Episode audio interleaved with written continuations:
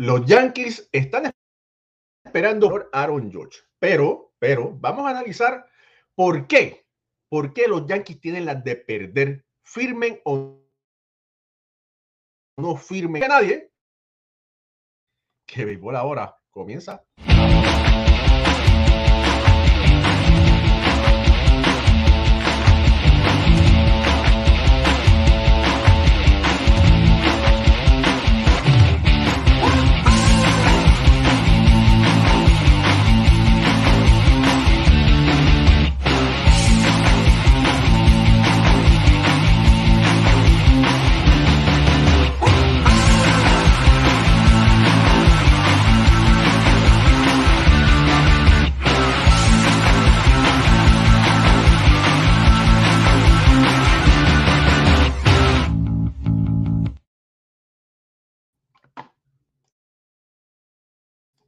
Muy buenas noches familia del béisbol. Bienvenidos a otro programa más de béisbol entre amigos por aquí, por béisbol ahora. Mi nombre es Raúl y Ramos, directamente desde eh, la, el área triestatal de, New Jersey. Me acompaña Jorge Colón Delgado, historiador oficial de la Liga de Béisbol Profesional, Roberto Clemente, el más que más del Salón de la Fama que lo puso ahora a correr en Puerto Rico y escritor de yo no sé cuántos libros, Moisés eh, Fabián que sale en la mega con el rating que le está dando a la radio aquí en Nueva York con los deportes y también que es analista de este panel, Alfredo Ortiz. Me voy, a, me voy a reservar el comentario, pero bueno, otro gran analista de este gran programa. Y Pucho Barrios tratando de hacer un comeback al béisbol de Puerto Rico. Me dice que lo vieron cojeando con mucho Bengay por todos lados, ¿verdad? Pero pues, por lo menos le puede pegar a la Ahora sí, mucho, ya no son 18 años cuando tú le metías al, al swing, ya. ¿Qué está usando? Eh, ¿cómo es? El, la crema de culebra, la ubre de vaca. El Tiger Bomb, el Tiger Bomb.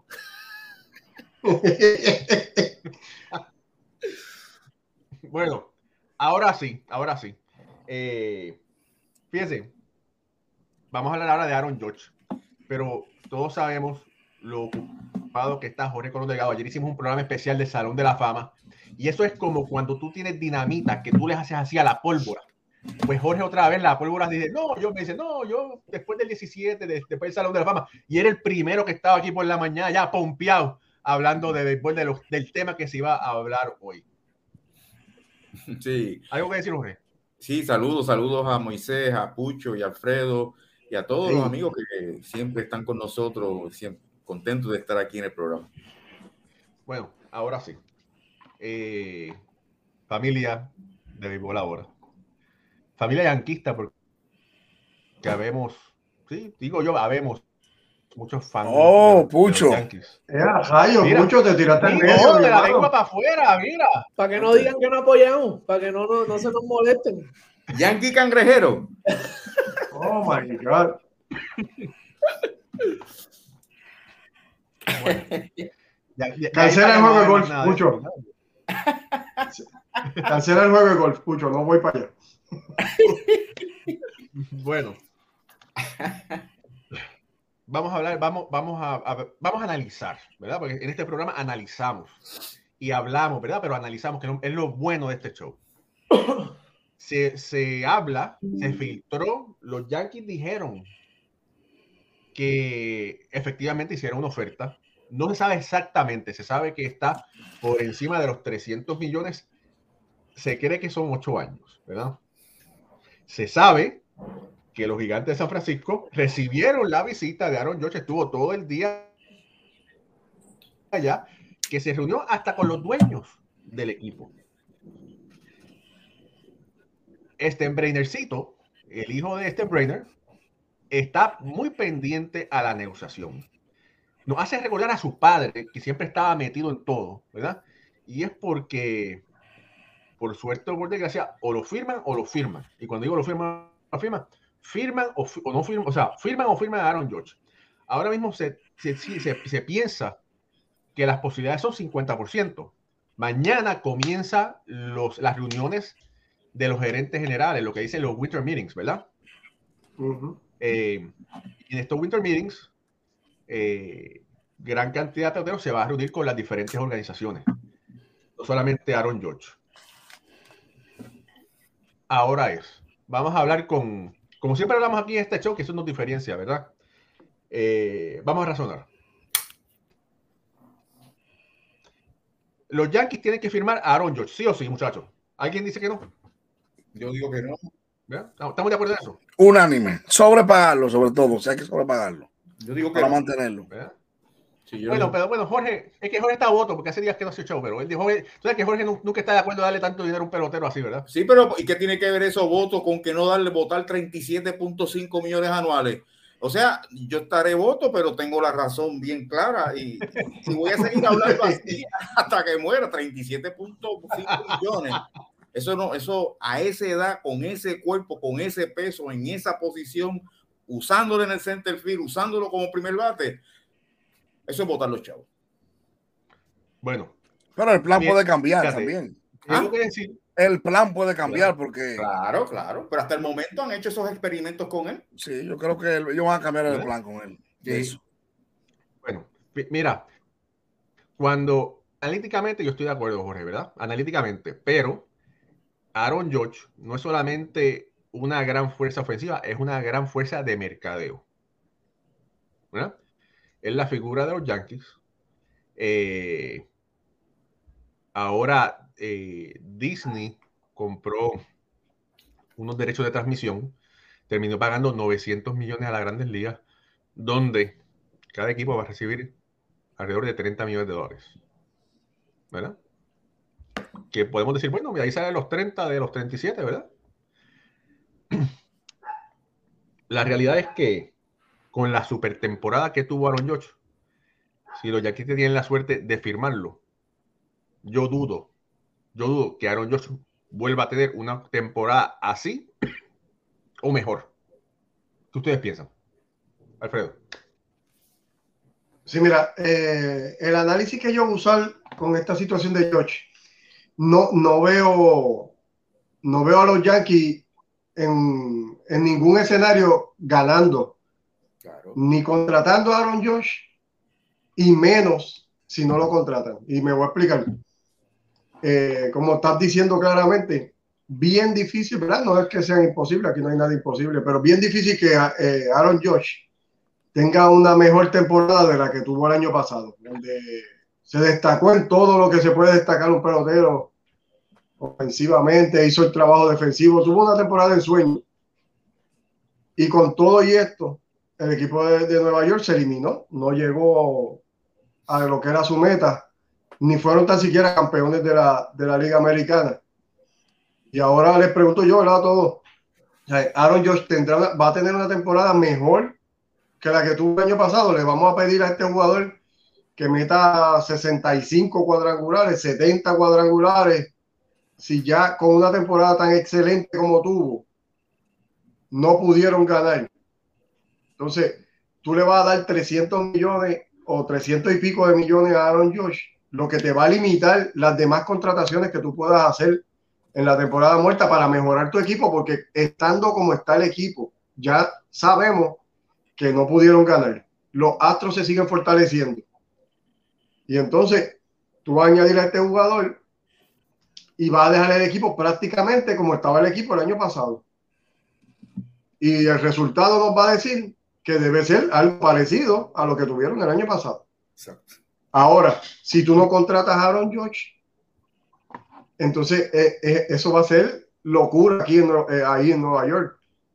Porque estás dejando ir al capitán, posible capitán de tu equipo, al mejor jugador que tienes en ambos lados del terreno. Y entonces yo veo al equipo de los Yankees como que no tienen cómo ganar aquí. Si no lo contrata, se te va a caer la ciudad encima. Y este es el jugador que, movía la ofensiva de los Yankees, lo estuvo haciendo por meses cuando Stanton estaba lesionado, Rizzo no podía con el bate, Donaldson tuvo una temporada horrible, Josh fue el que lo fue consistentemente llevando. Ahora, si lo contratas, pues te vas a exponer a que entonces el equipo no va a poder mejorar más de lo que tiene y el resultado debería ser parecido a lo que tuviste este año, que fue eliminarte antes de llegar a, a, la Serie Mundial. Mira, y eso es con suerte. Porque, porque hay que recordar que Josh cargó el equipo de principio a fin, ¿verdad? Eh, la cantidad de juegos que ganó con el bate fue increíble. Ahora, los rumores que se están diciendo es que si por alguna razón los Yankees no pueden firmar a George, hicieran el, el spree que hicieron en el 2008 cuando eh, firmaron una gran cantidad de peloteros a Texeira, eh, eh, que les dio el campeonato del 2009, ¿verdad? Es lo que se, es lo que están, se está rumorando. Pero como tú dices muy bien, Alfredo, ese gran contrato de 300 millones tiene hoyos porque hace falta poder tapar esos huecos que quedan. Ahora, eh, te pregunto, Moisés, en esos huecos, hay un hueco en el, en el, shortstop, ¿verdad? Que bueno, Calefa resolvió, pero mucha gente estaba, no estaba contenta con el, con el trabajo que hizo. Eh, se dice, habla de la segunda base que tiene un Lever Torres, pero hay muchos rumores, mucho ruido de si lo cambian, si no lo cambian, si se queda. Y el left field es otro problema porque Benitende es agente libre y hay un hueco ahí. Ahora, los Yankees tienen tres prospectos, tres jugadores. Oswaldo Cabrera, que demostró que tiene la energía para jugar en Nueva York, que se pudiera ser colocado en left field. Tiene a Osvaldo Peraza, que pudiera ser una opción en el shortstop. Y tiene a Anthony en la segunda base. Moisés, con lo exigente que es la fanaticada de los Yankees y con la calidad que aparentan tener estos tres muchachos jóvenes que son grandes prospectos de la, no de la organización, de las grandes ligas. Será una forma de rellenar esos huecos para entonces el dinero que, que, tienen disponible poder entonces firmar a Josh y firmar a los lanzadores que van a necesitar y posiblemente otro bate. Mira, yo, yo pienso particularmente que a Jones lo van a sobrepagar y para mantenerlo hay que sobrepagarlo. Eso es lo que yo, eso es lo que yo pienso. Yo también. Que lo van a, y, y, va a pasar. Y me alegra. ¿Sabe por qué me alegra? Porque por ahí viene Juan Soto, por ahí viene Vladimir, más jóvenes. Por ahí viene una cantera de peloteros jóvenes que van a tener que darle dinero en base a lo que le dieron a Aaron Judge. Con menos salud, con menos movilidad, etcétera, etcétera. Pero desde que yo entré a este show, he dicho que los Yankees no aguantan futuro. Porque tú que cubres New York, igual que yo, Raúl, y sabes que esta es la fanaticada más difícil de los 30 equipos. Y que ahora mismo están como entre el y la pared. Dejando ahí a Aaron Josh, no está el mercado de agencia libre disponible para tú decir que con los 300 millones voy a traer tres lanzadores, dos outfield. Ellos tienen un problemazo porque no hay tantas cosas en el mercado para tú con ese dinero suplantar un equipo y hacer lo que Houston ha hecho en años. Porque la gente cree que Houston lo ha hecho por obligarse al Espíritu Santo. Houston ha construido un equipo de escauteo internacional en Cuba, en Puerto Rico, República Dominicana y Venezuela y ha armado un team desde las ligas menores, lo que no han hecho los Yankees, por no tener la paciencia. Porque es un equipo que no aguanta paciencia, no aguanta futuro. Lo de Houston, Tampa, Atlanta, San Luis, solamente se dan esos equipos donde tienen un personal de operaciones de béisbol en ligas menores excepcional, que los Yankees nunca se han creído en eso, porque desde el viejo eh, Stan Brainer, el box, ha impuesto a la fanaticada. Fulano está libre, tráelo. ¿Qué ganar ahora? 80 millones. Amén de que él hizo una mancuerna en unos años ahí, por ejemplo, con Bernie Williams en el center, Posada, Jeter. Él tuvo un núcleo de 6 o 7 jugadores, pero no es menos cierto que le trajo a Ale con 500, que a Texeira lo trajo de por allá, que trajo un japonés con muchísimo dinero, a Matsui, porque esa es la forma de los Yankees operar, comprar todo lo que haya disponible para ellos ganar. Pero se han dado cuenta, o no se han dado cuenta ellos, que equipos como Atlanta, sin comprar a, mucha gente cara por ahí, te un campeonato. Houston lo hizo ahora. Los Dodgers también tuvieron seis o siete jugadores franquicia, porque Kershaw ganó siendo un franquicia de ese equipo. Eh, y otros peloteros más que son del equipo. Los Yankees tienen una sola dirección en el túnel: sobrepagar a Aaron Judge. Porque si lo dejan ir, no tiene la solución para hacer un mejor equipo sin ir en el mercado de agencias libres. Yo estoy de acuerdo 100% con lo que plantea don Jorge sobre el dinero. O sea, eso es demasiado dinero para un hombre que el futuro es incierto. Yo creo, para terminar y dar paso, yo sí creo que él puede tener una o dos temporadas más de 60 jorones. Claro. Porque los scouts dicen que el que tira 90 millas, Pucho, la tiene en el brazo. Tú la tiras una vez 90, la puedes tirar 100 veces. El que da 30, una vez lo puede dar tres veces. Es buscar la consistencia. La consistencia. Pero esto es tan difícil del béisbol, don Jorge, que dando 60, 66, no son campeones mundiales. Porque con ese pichado de Houston, o sea, Eso es lo que te estoy diciendo. vamos a tener a Alfred una super temporada de Jocks, buscando otro más valioso, teniendo unos números súper espectaculares y al final el anillo, ¿para cuándo? Como dice la canción. Pero lamentablemente, ¿cuál es la, cuál es la opción que hay más allá de no tener a Aaron Judge? Ninguna, porque el mercado está flojo y porque el pitcher que hay disponible, que se llama Justin Verlander, no encaja en los planes de los Yankees para darle 150 millones como él aspira. DeGrom tampoco creo que encaje en los planes de los Yankees ahora. O sea que los Yankees tienen un velorio seguro con el muerto en la sala. Firmar y sobrepagar a Aaron Judge, que debo decir, lo de los 37 millones es mucho dinero, sí, para el pelotero. Pero lo que han creado, y Raúl lo sabe, en torno a la figura de él, fíjense que en los últimos seis años atrás nunca se habló que él era un niño huérfano. Fue este año que empezaron a vender eso, a las historias, a llevar los homes al Yankee Stadium, a llevar niños huérfanos que, que son del Army, niños huérfanos que son doctores. O sea, los Yankees saben lo que están haciendo. A la, a la desgracia familiar, sí, de, porque es una desgracia ser abandonado por su madre el día de nacer. Aunque a los dos días, la dicha, la bendición, tuvieron unos padres. Los Yankees, a la desgracia familiar de Aaron Judge, le están sacando millones también, porque esos son los Yankees de Nueva York.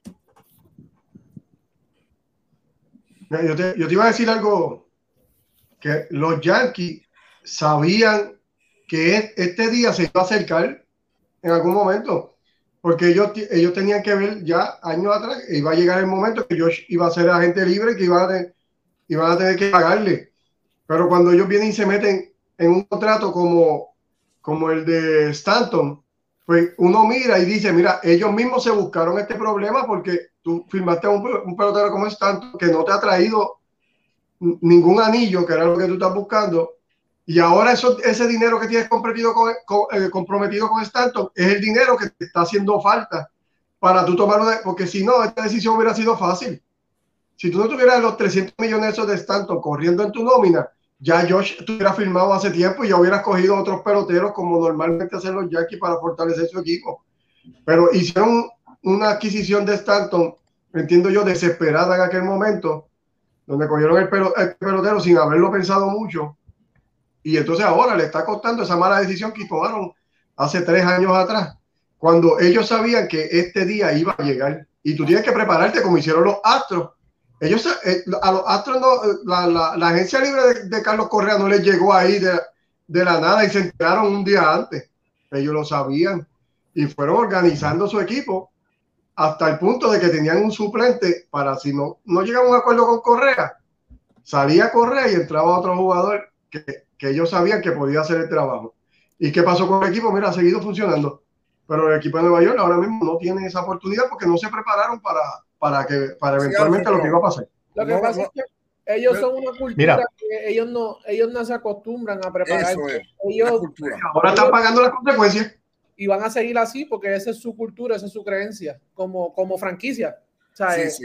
ellos Desde, buscan de- desde Brainerd para acá. exactamente. Es el, Ujú. es el jugador que esté caliente. ¿Quién es el caliente en el mercado? ¿Quién es el, que todo- el carro que todo el mundo quiere? ¿Cuál es? Que nadie es el que ven. No, pero mira, tú sabes que estoy un poco en contra de eso, porque cuando sus jugadores estrellas anteriormente llegaban a la agencia libre, lo firmaban sin problema. Cuando Jeter llegó a ser agente, Jeter cogió una agencia No. libre en los 20 Sí, años pero, y lo firmaron. pero espérate un momento. Sí, pero espérate un momento, espérate un momento. Tú, yo sé que tú eres más, tú sigues o seguías más el equipo de Boston, pero los Yankees siempre han tenido problemas, situaciones firmando a sus jugadores estrellas jóvenes. Está el caso de Bernie, de Bernie Williams y está el caso de Derek Jeter, ¿verdad? Porque eh, Bernie Williams estuvo a punto de irse para Boston en un momento dado y tuvo que y tuvo que, y tuvo que venir para atrás y sentarse, ¿verdad? Pero estuvo, perdón, muy cerca de irse. Y lo que pasó, ¿verdad? Que cuando usted, cuando van arbitraje, que ha pasado del pasado, cuando hablaron con delimbetances, dice, no, pero sí, lo que pasa es que tú no eres tan bueno porque mira los problemas, por eso es que yo no, no te quiero pagar este dinero. Y es lo que pasa. el brazo y lo dejaron eh, bueno. ¿Qué pasó? en, en español dominicano. Mira, entonces, ¿qué es lo que pasa? Y esto es un problema del béisbol de las grandes ligas. Cuando tú tienes que ponerte al frente de un, de un juez, por decir así, que alguien que decide tu contrato, y tienes que devaluar el pelotero, eso al pelotero se le, se le queda en la mente, lo recuerda.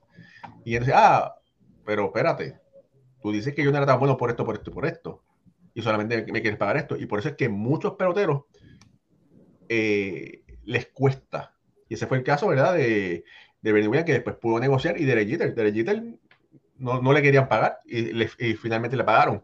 Y con George, a George le hicieron presentarse al arbitraje para antes de entrar decirle, no, no, vamos a pagarte lo que tú estás pidiendo, está bien.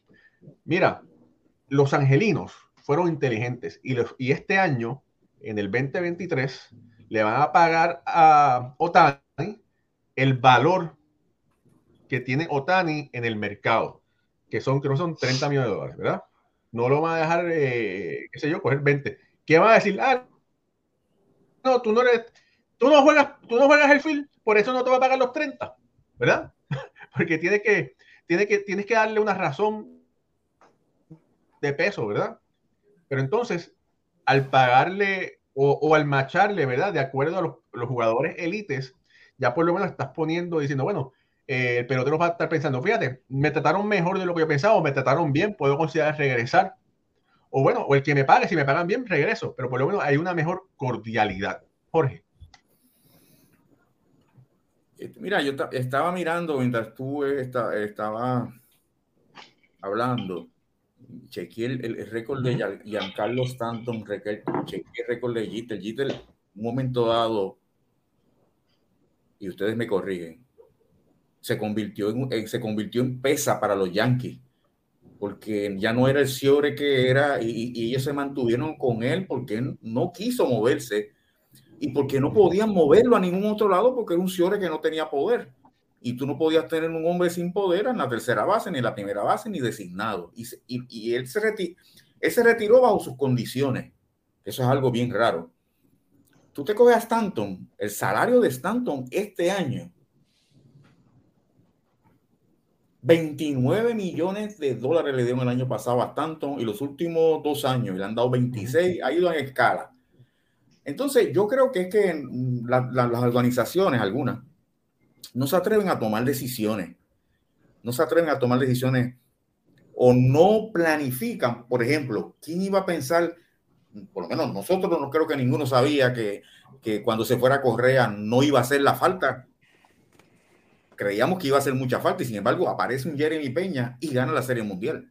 Y eso es, eso es planificación, que es lo que no tienen los Yankees. Entonces los Yankees van a morir con George, van a morir con George. Ahora quiero decirles algo, George si se va de los Yankees, su, su legado no se, no se marchita con los Yankees por lo que hizo este año.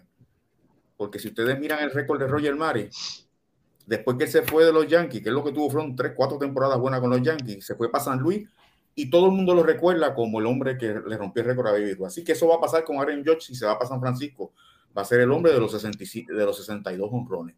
hay gente que está preocupada por su, por su legado. Eso no, se va, eso no se va a dañar. Pero sí, yo veo a los Yankees, como dijo Moisés y como dicen ustedes, no, no, no, están pillados, están pillados. No pueden tomar una decisión, no tienen planificación y los últimos años, con Stanton y con Josh no han llegado a la Serie Mundial. Y, la meta de todos los equipos en la Grandes Ligas es llegar a la Serie Mundial. No es vender camisas, no es vender jersey. Como yo he visto gente que me ha dicho, no, ¿y quién va a venderla? Y ese va a ser el número uno en jersey. Las jersey pagan el salario de, de, de Josh. Pero es que yo no, es como me dijo un periodista ayer, es que yo no quiero ser el número uno en venta, en, en, en venta de jersey. Yo quiero ganar la Serie Mundial. Y es la verdad. Entonces, estamos viendo esto. Mira, nosotros llevamos tres años pero en el grupo grande de discusión como dos. Y fíjate que con los Yankees es una repetición de problemas. Son los mismos problemas, los super prospectos, los prospectos Volpe, que si Cabrera, que el otro, y no le dan break, están amarrados a Stanton, ahora quieren amarrarse a George y no salen, no, no pueden salir de, de están atascados en eso. Esa es mi opinión.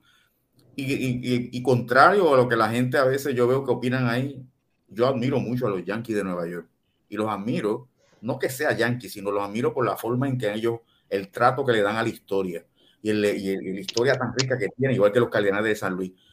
Pero la realidad es que decir que la firma de George es una, él le conviene a los Yankees, no veo cómo. Yo creo que más le.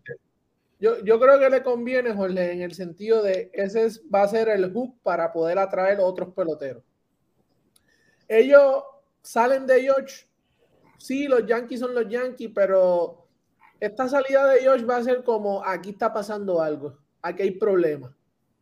Más que como que pues se fue para San Francisco por el dinero y es por todo lo que todos los reportes que han salido, eh, los supuestos problemas de él con Cashman, eh, todas estas cosas. No está saliendo en, en, una agencia libre, pues, de que este, como la de Pujol con San Luis estos me dieron más dinero, yo quiero sentar un precedente, yo quiero abrirle las puertas a otros muchachos, me fui. Aquí ya hay, ¿sabes? Tú quieres, los Yankees quieren decir, ok, yo puedo buscar este pelotero, mira, yo me quedé con George, tengo esto, ofrezco esto para el equipo. ¿Para qué? Para ganar. Porque los Yankees, tú sabes que construyen equipos para ganar, no para, no, no para vender camisas, no para nada de eso. Los Ángeles, con lo que mencionaste de Otani, tenían que hacerlo. Porque eso sí están vendiendo camisas y, si no, y no están ganando nada, por lo menos le están ganando algo a, son, diferentes, son diferentes negocios. Eh, creo que los Yankees es el único equipo que le creo que le va a dar 300 millones. Aaron George debe coger, ¿sabe? Esa oferta. Él no, no va a tener temporada de 60, no creo que vaya a tener temporada de 60, se puede mantener en, en 2, 3 de 30, 35, 40 honrones, porque tiene la... Pero espérate, pero temporadas de 30 honrones serían fracasos. Serían fracasos. Yo, yo estimo que él debe tener temporada de 47 en adelante, de 47 a, 50, son... de 40 a 54. Sí, pero una, una o dos, Raúl, porque ¿quién, ¿quién está dando 40 ya en la liga? Nadie, un solo pelotero. Dos. Y, con, y con estos contratos de ya yo digo que él, él sabe, 30, eh, 30, años, ¿cuánto él va a producir hasta los 30, jugando completo? 33, 34, ya los 35 ya tú lo estás poniendo como un DH y ya los contratos de Vladimir, Juan Soto, ellos no se, ellos están viendo cómo es el negocio, ellos no van a coger contratos a largo plazo. Ellos van a buscar la mayor cantidad, 100, 200 millones en 3, 4 años, 5 años. Así se están moviendo estos contratos. Uh -huh. so, eh, y, los, y, los, equipos los están dando porque están buscando la producción del pelotero. Uh -huh. Mira, Mira yo te digo una cosa. Trey Turner, que te dije ahorita, 270 Vamos, millones. Fue lo que era eso? se especula. Mira, hay, hay, hay, dos factores, ¿verdad?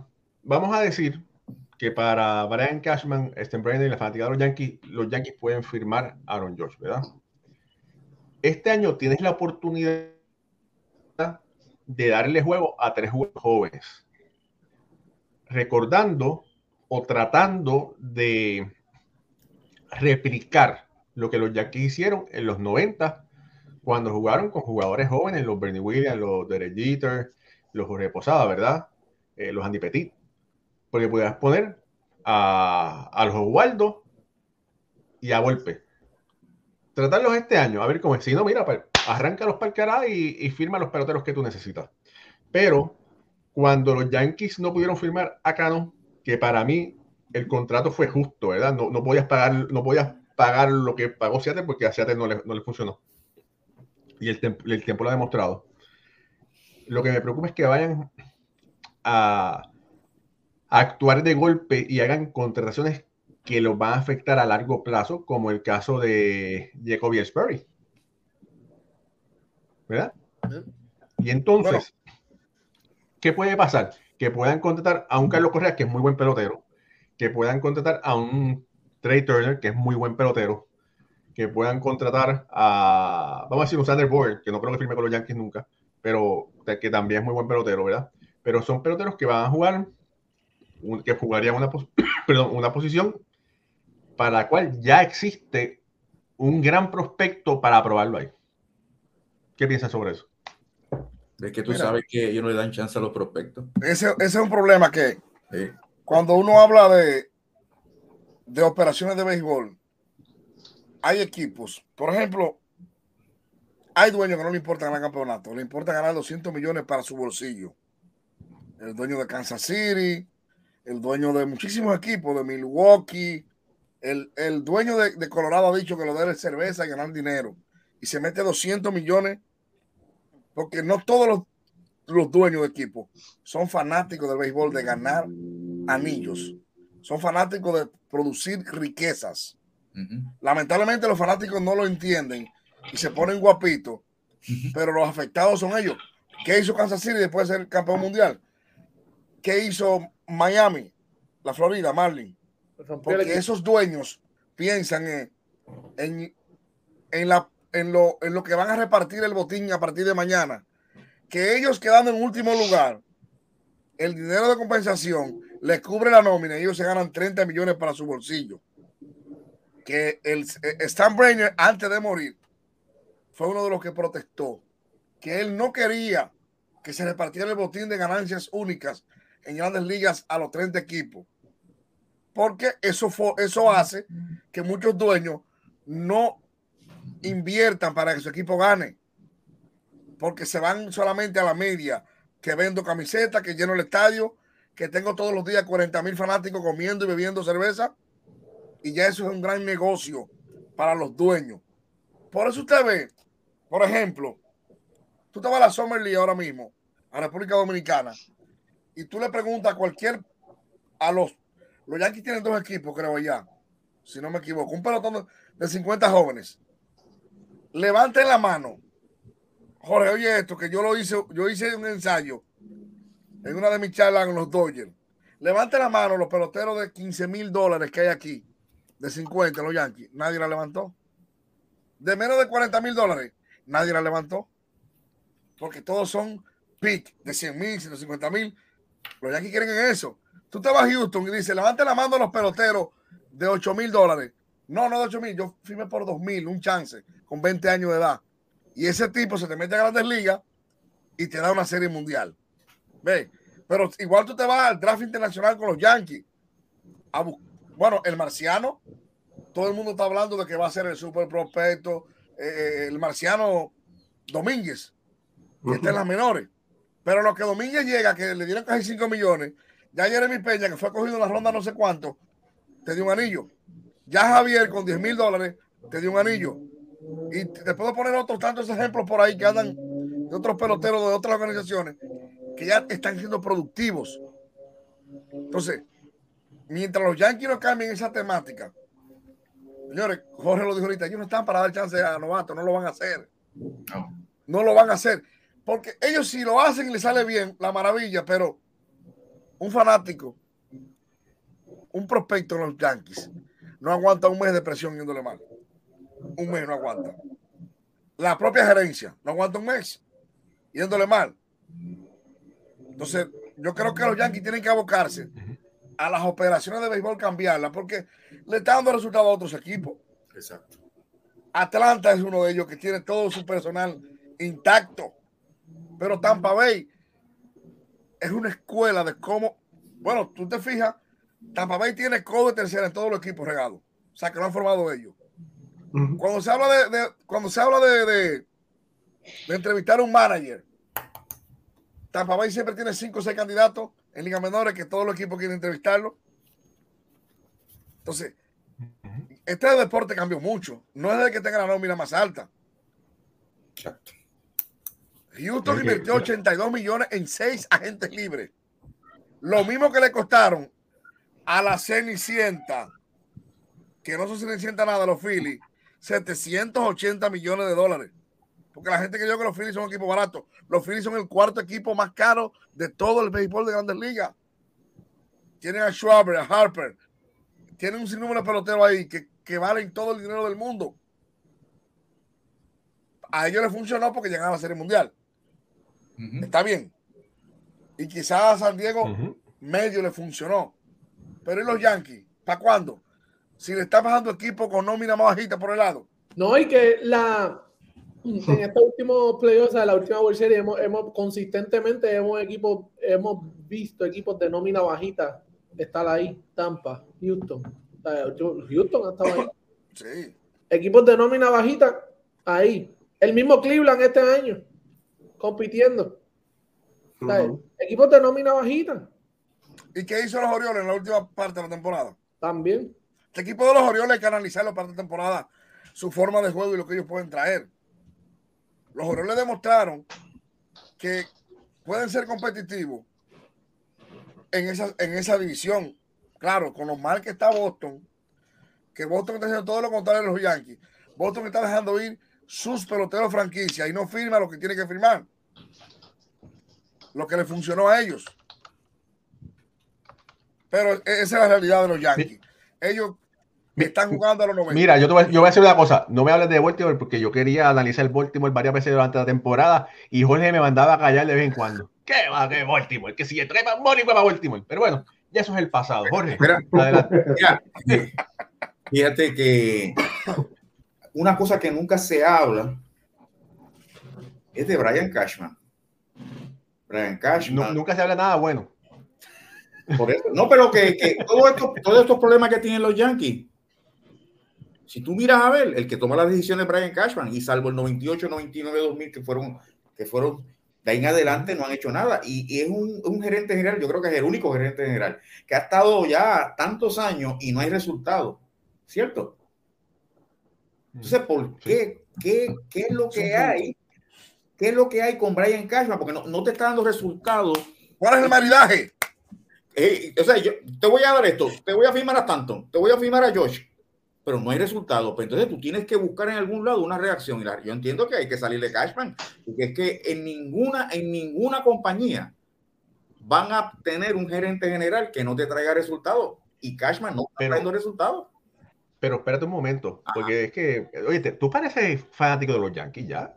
¿Por qué? Ya tú pareces fanático de Yankees. Eh, Aaron Boone, el dirigente favorito de mucha gente que está aquí conectada, ha ganado más de 100 juegos las últimas ¿qué? tres temporadas. Ok. O sea, o sea, que el equipo de Nueva York ha ganado, espérate un momento porque piensa esto, ha, ha logrado las victorias de la forma que Cashman ha diseñado el equipo, porque él es el arquitecto, ¿verdad? ha logrado que su equipo, bajo las directrices que sean, sea él dando las direcciones desde arriba y boom, haciendo lo que le está mandando a hacer, que esos son los, los rumores, ¿verdad? Eh, está llegando a las 100 victorias. Lo que pasa es que no, no avanza en los playoffs, pero está ganando en la temporada regular. Y comparado con el resto de los, de los equipos, en temporada de regular está luciendo bien. Y nosotros, esa es la meta nuestra te pregunto. Nuestra, Esa es una meta. Nuestra, como si tú fueras fanático de los No, no, no, te estoy hablando corporativamente. Esa es la meta. el anillo. Bueno, el anillo. Eh, pues, para mí la, la meta es el anillo, no es tener, no es ver el anillo de lejos. Entonces, esa era la meta del padre. Si yo quiero el anillo, yo tengo que tomar unas decisiones. ¿Y qué vamos a hacer? Nos vamos a quedar con Cashman ahí hasta ver cuándo. Oye, estamos hablando de, en el siglo XXI, no han visto una. Siglo XXI y ya vamos para el 2023. Sí, sí, sí bueno, en el 2009, en el 2009. Una, en 2009, ok. Mala mía. ¿Qué más? Pero bueno, desde, que yo me casé con mi esposa, no, no han ganado nada. mira, mira. O sea que la maldición es la maldición de Raúl. Mira, Raúl. Lo que te digo. oye, ten cuidado que mi esposa ve este, ten cuidado que mi esposa ve el show este y después te va a llamar, Alfredo. Mira, Raúl, yo creo que, yo creo que yo no sé hasta cuándo uno no puede saber el futuro, pero bueno, espérate, porque tenemos una bola. pasa el tiempo y pasa el tiempo y uno no ve esa serie mundial, ese, ese campeonato mundial de los Yankees. Entonces sigue, es Atlanta o es Houston y después viene por ahí Tampa Bay, pero entonces tú estás, ese, ese, ese caballo no y los Dodgers te cuelan haciendo buenas inversiones. Muchachos, eso es constantemente. Entonces, ¿qué están haciendo esas organizaciones? ¿Qué están haciendo esas organizaciones? Que no está haciendo los Yankees. Ese es el análisis que tiene que hacer el equipo y el análisis que tenemos que hacer nosotros. Moisés, saca la, saca la pelota ahí mágica ahí, a ver, mira, a ver, sácala ahí. Mira, a ver. Mira. Esta pelota está peligrosa hoy con eso de los Yankees. Este ya está incómoda. Tú sabes cuando hablaron de, de, Bernie Williams, me, me llegó algo a la mente, decir, ¿por qué un pelotero tiene que ser leal a un equipo que no es leal a ti? ¿Eh? Ese caballo debió darme tres o cuatro años más en Grandes Ligas. Sí. Pero está bien, eso pasó pero me sentí muy incómodo con Bernie Williams, que le fue demasiado leal a los Yankees. La pelota sigue. ¿Qué, ¿Qué, tú quieres saber? Que porque ella está, ella está con Aaron Josh en la mente también. ¿Cuándo, los Yankees van a ganar una serie mundial? Mira, ay, ay, no, pero, pero es que ella no habla. ¿Qué va a hacer? Va, va, va, a palpadear dos mil veces hasta el año que sea. Yo, yo, Jorge, ella lo que dice que para el 23. Oye, oye, Moisés, Moisés, espérate, Moisés, espérate, espérate, Moisés, espérate, espérate, mira. William Carusi desde Bogotá dice saludos, esperando las predicciones de Así que desde Bogotá. Moisés. Oye, no es para ponerte presión. ¿Qué, dice esa bola para el 2023, Moisés? Oye lo que dice, que tomando vuelo desde el Kennedy, el ganador está o a cinco horas o a tres y media de vuelo. pero, eso, eso, yo no lo entiendo. Ah, tú no lo entiendes. ¿Qué, ¿Qué, tiempo tú coges para llegar al aeropuerto de Los Ángeles o al de Houston? Ahí está. Tú eres que sabes, eso es lo que ellos han hecho. Lo que Houston está haciendo es para. Sí, definitivo. Eh, definitivamente. y ella dice lo mismo que Aaron Josh está de risita porque tiene ofertas sobre Oye, oye, lo que, oye lo que dice la pelota. Él no pensaba que iba a llegar a cifras tan grandes por dos equipos. Él se está riendo solo sobre la mesa. Ahora, que él no este pensaba. Fin de semana? ¿Firma, este, ¿Firma esto este fin de semana? Él no quiere esperar que los gerentes se reúnan. Porque todo el mundo sabe que con los gerentes se ponen de acuerdo para poner una tasa al pelotero. Yo creo que. Moisés, ten cuidado. No, ten cuidado. Es la bola, Moisés, no. la bola, la bola. la, bola. la bola, Moisés, porque la bola dice que él no quiere esperar que los gerentes se pongan de acuerdo. Dice la pelota. Y que podríamos estar teniendo rueda de prensa en la 161. En la 161 del Bronx. Con Girón. Entre 164 y 161 rueda de prensa. Y si convocan rueda de prensa, ¿es por qué? Lo firman. Rueda de prensa. Yo, oye, yo solo le pido a Dios que nosotros estemos aquí muchos años juntos para ver, para ver esa, esa firma de George. A, si, a ver si nos equivocamos o si tenemos razón o no tenemos razón. Pero eh, George ha sido muy inteligente y está a la ofensiva y tiene a los dueños a la defensiva. Sí. los tiene a todos pensando. Muy inteligente, George. Y creo que lo tiene subiendo de precio a todo. Y lo, que, se rumoró, que aquí lo dijo Rauli, de que se le dieron a, a Baelga, fueron que él pedía dos y medio. Y mira por dónde vamos. ¿eh? Y mira por dónde vamos. Y va a seguir. Mira, pero yo estaba pensando en eso de, fíjate, a pero a los Dodgers sí le ha funcionado lo de, lo de gastar dinero. Lo que estamos hablando aquí, que, los, que últimamente no a los Yankees no le ha funcionado.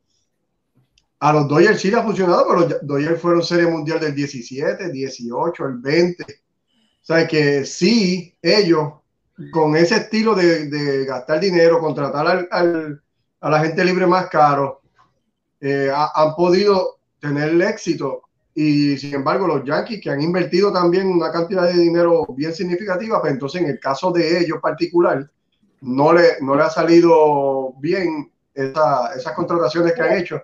Que entonces lo que hay que mirar es quizás, pero lo que, si no es tanto el estilo, sino los peloteros que están escogiendo para contratar. pero no es eso, es que, es que los Dodgers lo, han, han, abierto la billetera y donde, y donde ha habido un hueco han puesto, han traído para, para tapar ese hueco. Los Yankees no lo han hecho, los Yankees tenían problemas en el centro y cuánto tiempo se demoró para traer. Por eso te digo que es quizás donde están gastando. no es el estilo. No es el estilo, sino como lo están haciendo. Entonces, los peloteros que están escogiendo ellos. Y lo han rellenado muy bien. Lo han hecho, han hecho como una combinación, pues a ver, también ellos han subido peloteros de su cinta. Tú lo combinas en una, una, una rotación con, con Kercha. Le ha salido muy bien. Eh, el catcher, fue de los, catchers Will, Will, Smith y, y, ah, sí. y cambiaron el otro a, los nacionales, que fue muy, muy bueno. han sido, ellos han hecho, ellos han combinado el gastar dinero, ¿verdad? Con su finca y traer buenos prospectos. Ah, los Yankees no han sabido hacer eso. Mira, mira, mira cuando cambiaron a Gary Sánchez. Cuando ya no. Exactamente. Lo, lo, aguantaban así con la cariñosa que no lo Ellos lo dañaron. Ellos lo dañaron. Oh, sí. Porque primero permitieron que se filtraran cosas de sus lanzadores y si tú lo vas a cambiar y lo desacreditas, ¿cuál es el valor que te van a dar por él? No, y no lo cambiaste, ¿Eh? no lo cambiaste en el momento. En el momento. Valor. Y permitiste que lanzadores tuyos mostraran incomodidad ante la prensa y en el juego, y eso no funciona. Sí, perdió no te va a quedar con él, si no te va a quedar con él, entonces, ¿qué te va a ofrecer el vecino del frente? En esa temporada que Gary, jole, esa temporada que Gary eh, tuvo de, yo creo yo, 30, yo no sé cuántos cuadrangulares, eh, ahí era el momento. Tú sabes que él tiene problemas defensivos. O convertirlo en otra cosa, porque ellos trajeron a un primera base, el que se ponchaba todos los días, que es peor bateador que, que Sánchez. Y Sánchez pudieron hacer primera base, muy bien. Desde el principio, primera base y designado entonces lo perdiste por nada después. Entonces yo creo también, como dice Jorge, ¿cuál es la magia de Cashman?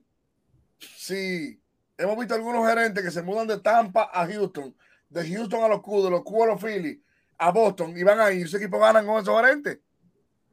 También. Y los Yankees con el mismo gerente, el mismo gerente, el mismo gerente, el mismo gerente. Mira, cogete de Houston, dijo unas palabras ahí en contra de y lo sacaron. lo limpiaron. Acabando de ganar una serie mundial, dijo algo a las espaldas del dueño, se fue. No, no a las espaldas, de frente. Lo dijo de frente. Mira, hay una cosa también. sí, pero es increíble. En, esta misma ruta, cógete el caso de Mookie Betts, mira el récord de Mookie Betts desde que se para, para los Dodgers. Mookie Betts no es el mismo desde cuando estaba con Boston. No. Le dieron esa trillonada, mira para que tú veas. Ahí tú tienes un ejemplo, y ese joven. Y yo estaba hablando hoy con Rowley.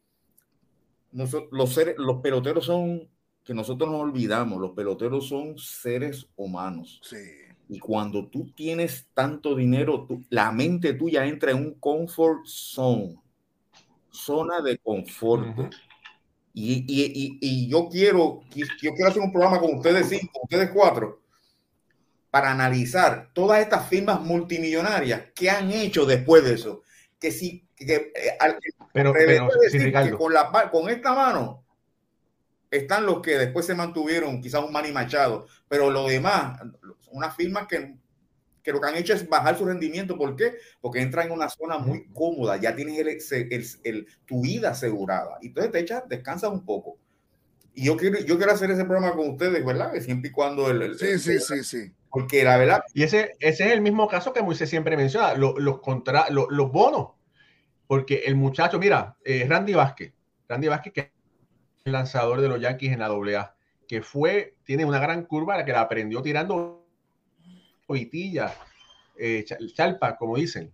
Lo firmaron por 10 mil dólares. Él era, él era receptor y le dijeron, si puedes tirar la recta a tanto, te firmamos. Y estuvo practicando y lo logró.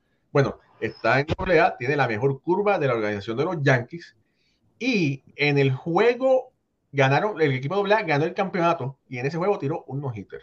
El equipo de los Yankees de AA tiró un no-hitter para ganar el campeonato de la AA. Esperemos que el año que viene esté en Scranton, el muchacho.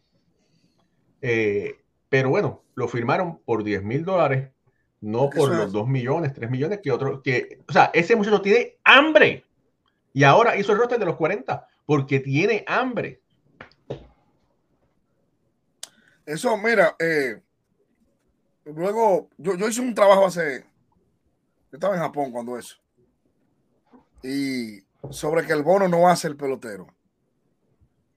Porque, y, y, y, es malo y bueno, porque una vez me dijo un pelotero, me dijo, oh Moisés, pues tú estás en desacuerdo que a un muchacho dominicano no le den dos millones de dólares y lo hagan millonario. Yo digo, lo que yo no estoy de acuerdo es que cuando le dan dos millones a un muchacho de 17 años, el aura y el hambre de llegar se le va porque ya es millonario sin tirar una pelota en Liga Menores. Con dos millones de dólares en Santo Domingo, un niño, que es un niño de 17 años, ya es millonario, compra un carro nuevo, le cambia la casa a la madre, tiene dinero en el banco, pasa a ser el tutor de su familia siendo más joven, porque papi y mami son mantenidos del pelotero y ya la autoridad se pierde. Y eso se repite en grandes ligas. Cuando llega el gran contrato del pelotero, mira, eh, Stammer decía que el mejor pelotero era el que estaba en su último año de contrato. Que él, si él hacía un equipo con los últimos 20 agentes libres del otro año, él ganaba seguro todos los años porque esos peloteros josean en el último año. Lamentablemente, tenemos que hacer ese programa porque las historias están que no nos vamos a cansar de, cuánto le han quedado de ver a sus equipos y cuántos equipos han acertado en dejar ir. Mira, una, y yo, yo, esto, si esto le escuchara eh, el gerente de los Yankees o ellos lo dejaran ir, pero ¿Cuántos peloteros tú lo has dejado y después tú ganas? Porque te ha quitado la carga y la presión de ese superestrella en el equipo. Son muchos. Son muchos. y estamos hablando de la ofensiva, no estamos hablando de los lanzadores. Mira, James Tellion, que, ha sido parte de la rotación de los Yankees los últimos dos años, lució mucho mejor este año, fue prospecto con los, los Piratas, compañero de Gary Cole, agente libre. Se pensaba que podía estar respirando por cuatro años alrededor de 56 a 60 millones de dólares. El valor de él ha subido tanto porque no hay lanzadores que se estima que pueda estar cuatro años entre 70 a 80 millones de dólares. Un brazo que los Yankees necesitan, un brazo que los Mets necesitan, porque no hay lanzadores eh, de calidad, vamos a decir, ¿verdad? Italian es un número 3, quizás un número 2 empujado. Eh, y eso es, lo que está, eso es lo que está diciendo el mercado ahora mismo. Sí, y darle 80 millones a un número 3. Por cierto, ah, volviendo a Cashman, el lanzador que cambió para San Luis, eh, Montgomery. Montgomery. Montgomery. O sea, si hoy tú fueras gerente de recursos humanos, tú sientas a Cashman con un rifle en la Santa Inquisición y le pones un rifle y dice, dime, ¿por qué tú me cambias un pitcher que es el tercero o cuarto en cualquier rotación de grandes ligas. ¿Qué tú me trajiste por ese lanzador? ¿Qué fue lo que tú pensaste cuando cambiaste un zurdo de calidad que puede ser élite en grandes ligas? Porque este año los Yankees estuvieran hablando otro idioma con ese lanzador ahí ya. Con un zurdo de esa calidad. Hoy te firma un Kilmayer que era libre. Sí. O sea, pero bueno, oye, pero Moisés, tuviste aquí a Montgomery, Montgomery no, no lució lo que lo, lo que ha hecho en, en San Luis, no hizo aquí así en Nueva York. Bueno, pero entonces, bueno. Tuvo su oportunidad. Pues pero te, quedó, te, hizo quedar mal, como quiera, porque tú cambiaste un lanzador que tú tienes que buscar por qué Laura de él no está tan buena en el equipo. Si te funciona San Luis aquí, no. Y es el mismo lanzador. El problema es adentro, entonces. ¿Y qué tú trajiste? Un pelotero lesionado que no te rindió. O sea, hay negocio que tú lo haces y tú como gerente dices, no, pues gerente tiene que estar haciendo negocio raro con, mi talento. Pero Bader lució en playoff, o sea, lució bien al final en playoff, lució bien. ojalá que pueda que pueda jugar ese mismo, ese, mismo tipo de juego, ¿o no, Alfredo? Mm, bueno, lució bien, obviamente, pero dio más de lo que de lo que es él como pelotero. Estaba estaba inspirado, vamos a poner en, esos playoffs. Ese no es el jugador que van a tener los Yankees para el, para el 2023. Bader es un buen guante, te va a batear 250 si acaso, pero no es el pelotero que vimos en los playoffs que, que estaba sacando bolas. Sobre Sí, no, definitivamente, no es, no es ese pelotero, así que yo entiendo que ese cambio también a mí no me gustó, ni lo entendí bien, pero quería comentar algo de lo que está diciendo Moisés, de, de que los peloteros son, el mejor año es el último, porque hoy estaba hablando con Don Jorge y en algún momento mencionamos, ¿verdad? Que, que la pelota se jugaba antes eh, de manera diferente porque los contratos eran de un año nada más y tú tenías que probarte todos los años para dejar todo en el terreno para que te volvieran a firmar el año que viene. Y me, me explicaba a mí, mira, hubo un año que, que quizás era Mickey Mantle, no me acuerdo bien, que batió eh, 3.30 y le estaban pagando una cantidad de dinero y porque había bajado a 3.25, no, pues si bajaste te tenemos que bajar el salario. Y así era la manera que, que estos peloteros eh, este, tenían que estar año tras año y por eso se veía e, ese deseo, esas ganas en, en, ese, en esos años del béisbol romántico, donde se dejaba todo en el terreno y ahora mismo vemos estos peloteros que por cualquier cosa están abandonando el equipo y están fuera cantidad de tiempo cuando no vemos el mismo compromiso. Obviamente no en todo, porque hay algunos que sí, pero las superestrellas pues ya no son las mismas que teníamos antes. Mira familia, ahora mismo hay sobre 140 personas conectadas por las diferentes redes sociales de Facebook y YouTube. De like a mi si no lo ha hecho dele share, suscríbase a nuestro canal de YouTube, síganos en nuestra página de Facebook y ayúdenos a crecer, porque gracias a su patrocinio estamos eh, quedando entre los mejores podcasts eh, de audio en español en las diferentes, eh, los diferentes países. Bueno, les voy a dar un dato interesante. Este año, en podcast de audio, que es el mismo programa que están escuchando en vivo, se baja y ustedes, después las personas pueden escucharlo grabado. Nos han escuchado en más de 21 países del globo terráqueo. Bravo. Eso gracias a todos ustedes. Gracias a todos. Mucho, mucho tenías un punto ahí. Eh, termínalo, por favor.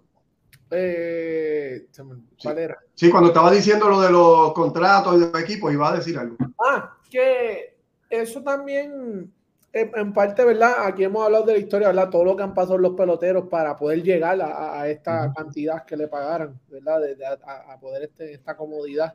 Y a veces cuando el pelotero coge el contrato, lo, lo primero que piensa es, se tiran para atrás y luego, ah, este, no es fácil, no es lo otro, pero tú, es como, como mismo dicen los scouts, me dice, ella, él tiene las millas en el brazo, hay 90 en el brazo. Sí. Porque ahora que yo te di tu dinero, tú no me, tú, tú, tú no me estás bateando.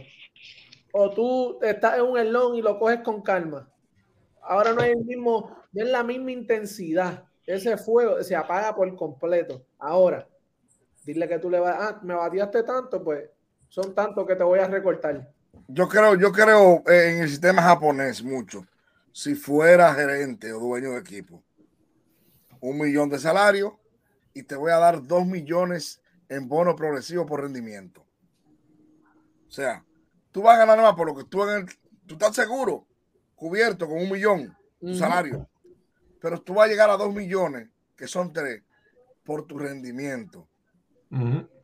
Hay muchos que, óyeme, aquí hay, aquí hay lanzadores que cuando, cuando son rookies están ready en el bullpen todos los días para lanzar. Cuando firman por 8 o 10 millones, ya después de 12 piches hoy, un rehab mañana. O sea, y eso los gerentes lo hablan mucho. Y esas cosas se, dicen mucho en, lo, en, los arbitrajes. Se lo sacan en cara, ¿no? Porque tú te me tiraste, tú los dos primeros años de novato, cuando, cuando eras sueldo mínimo, tú me hacías tu trabajo bien. Tú lanzabas todos los días, tú tenías hambre. Y ahora que tú ganas 11 millones, 12 millones por año, siempre hay una excusa. Me he ido tres veces a la lista lesionado. Tanto masaje, tanto aquello, porque han perdido el hambre. Uh -huh. El confort lo acaba. El confort termina con la competitividad uh -huh. de muchos de estos hombres. Que no es el caso más. Está bien que se fue a pasear, eh, que Seattle es un play grande, que es una ciudad triste. Pero bueno, el tipo en los Yankees era un joseador. Después de esos 240, un año bueno. Los otros años terminó en joseo. Y por ahí María se van los contratos que hemos visto. Y los equipos están atentos a eso también. No crean que solamente son los peloteros que quieren firmar corto por mucho tiempo. Yo creo que a los equipos también le está conviniendo. Te va a dar mucho dinero por dos años o tres, pero tú me resulta. El caso de Justin Belander. mucho dinero a corto plazo, pero el tipo resuelve. No se tira la lona, quizá como se pueden tirar otros. Bueno. Sí, así mismo hemos eh, visto un contrato malísimo. Sí. como, eh, verá, Vos le dio mucho dinero a Rodney Castillo, el cubano, un desastre. Eh, a Pablo Sandoval, eso fue un desastre también. El dinero que se le dio no pudo, no pudo ser ni la sombra de lo que era con, con el equipo de San Francisco y así como otros peloteros. Jason Worth, Jason Worth, que lo mencionaron por ahí. Alejandro Mercado nos dice uno de los primeros contratos, Jason Worth. Ay, ay, ay, ay. ay. Sí, horrible. Sí, el de Jacoby Ellsbury que tú dijiste tiene que estar ahí en el, el también. ahora. Hayward. ¿Cuál, cuál, ¿Cuál? El de los Cops, que era de. Hayward. Hayward. Jason Hayward. Sí, tú. También. ¿Cuánto dinero? ¿Cuánto dinero? San Luis. Sí, fue un desastre. Ah, e, el último de Josh Hamilton, por ahí dice Ángel Cardena. Eh, Trevor Story. Bueno, Trevor Story todavía. Vamos a ver qué pasa. Tiene tiempo a re... tiene, tiempo, tiene, tiene, tiempo para reivindicarse. Vamos a ver si voto por eso que no está. Pero va en camino, va en camino. Los nenes tienen que comer, Alfredo. Tenemos que hacer algo. este año la dieta va a estar fuerte. Está interesante el tema, ¿sabes? Esto de la gente es libre. Oye, no, hay un montón. Jorge, hay que ponerse a buscar porque la lista es muy larga. Larga, pero larga. Pero, ¿eh? pero mira, les, tengo una. El lunes este show va a estar así de que, que va a quemar este lunes, el próximo lunes. Así que eh, todo el mundo aquí el lunes, porque este show va a estar que pica, que pica, que pica. Así que eso, les voy a dar esa premisa. Eh, mira, por ahí también saludo a, Raimundo Sandoval, que está conectado, a Belardo González, Luis Alberto López López, Ángel Peguero, Héctor Iván Pérez, Ángel Cárdenas, Aníbal, Aníbal Rodríguez. Eh, Jorge, por favor, no el, llegamos a la hora del show. Haznos los honores. Se, se, se, se, fue rápido el show. Muy bueno, muy bueno, muy bueno. Gracias por todos esos comentarios, esos análisis de parte de Alfredo Ortiz, Moisés, Fabián, Moisés Fabián. Sí, señor. De Pucho Barrio, de Alfredo Ortiz, de nuestro editor Raúl, Raúl y Ramos y de este servidor Jorge Colón de Grado. Gracias por estar con nosotros, gracias por el apoyo por todos esos likes. Será hasta el próximo lunes, cuando tendremos otra edición más de Béisbol entre amigos. Hasta entonces, que Dios los bendiga.